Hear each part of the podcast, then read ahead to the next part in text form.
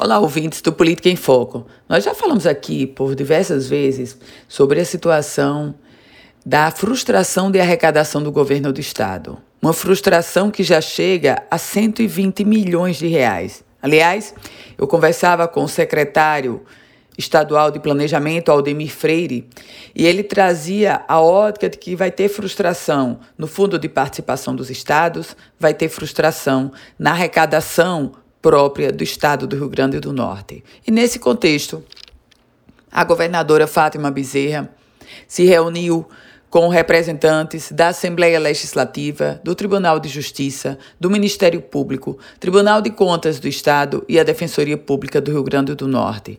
Todos através de uma videoconferência e tendo como pauta a frustração de arrecadação e a busca por parte do executivo de uma sensibilização dos poderes. Eis que ficou acertado. O repasse do duodécimo, ou seja, aquele valor mensal que o governo do estado repassa para os poderes, ele será variável e vai depender da própria arrecadação do estado. Na prática, agora, no mês de março, caiu 18%, então reduz-se 18%. E assim sucessivamente, podendo chegar, o secretário disse isso, até uma redução de 30%.